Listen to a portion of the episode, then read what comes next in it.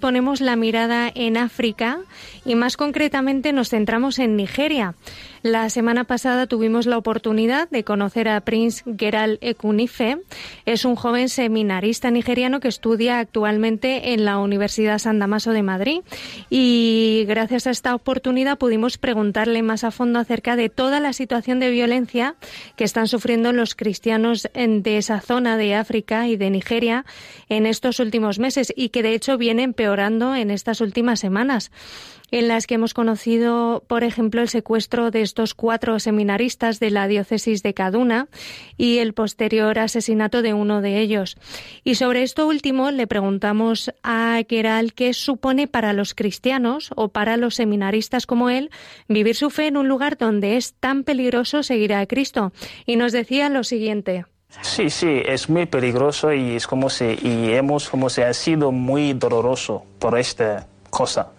Porque como se, que creo que de segunda vez que pasamos este, primero eh, ellos secuestraron una niña que tiene 15 años, se llama Sheria Sharibu, en febrero de 2018, y ella fue secuestrada y, ella como se negó a negar a Dios por, por su fe. Y por eso creo que ella está matando, pero ahora nadie sabe si ella está viva o no. Entonces, pero este seminarista, Michael Nadi, es muy, es muy doloroso, porque nadie sabe que ellos van a matarle. Es un joven de 18 que creo que mañana cumpliré su, su cumpleaños como 19 y él también es gemelo. Su gemelo se llama Rafael. Pero bueno, y su, su muerto es como, ha sido como un santo en el seminario porque nunca había sido como ha secuestrado un seminarista, solo están secuestrando los curas, matando a los cristianos, asesinando, ¿cómo se? Mm, tirando bombas en las iglesias y en lo, que sea. Pero este, como Michael Nadi, el seminarista, es muy doloroso, no solo en Kaduna, pero en todos los nigerianos, todos los cristianos en Nigeria. Los cristianos, porque cuando él fue secuestrado y el obispo de Cadona, como se hizo una noticia que todos los cristianos que, tienen, que tenemos que rezar por este, esta cosa. Entonces, como creo que todos los, eh, los cristianos en Nigeria están rezando, pidiendo a Dios para que liberan los seminaristas y sobre este tema, sobre los seminaristas, hablábamos con Geral y porque sabemos que actualmente Nigeria, atención, cuenta con unos 5.000 seminaristas, una cifra espectacular. Y de hecho es el país de todo África con mayor número de vocaciones sacerdotales.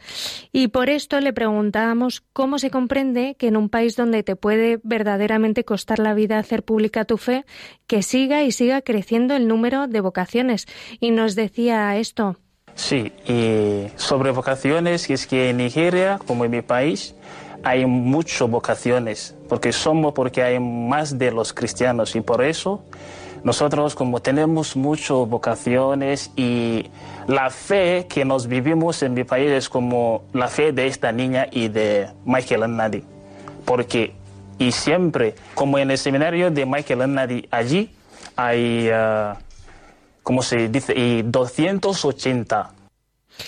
Y siguiendo las noticias que nos llegan desde este rincón de África y especialmente, como decíamos al inicio del programa, desde las últimas semanas, sobre asesinatos, persecuciones, secuestros de laicos, de religiosas, eh, de sacerdotes, hemos querido preguntarle a Keral por qué Nigeria se ha convertido actualmente en un foco, en uno de los lugares donde más se persigue a los cristianos a día de hoy y, sin embargo, a la vez donde está creciendo más la fe. Y nos decía lo siguiente.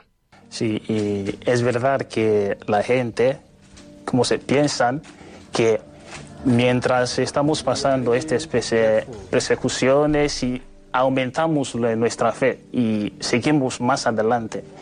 Es verdad, porque nosotros y creemos en Dios.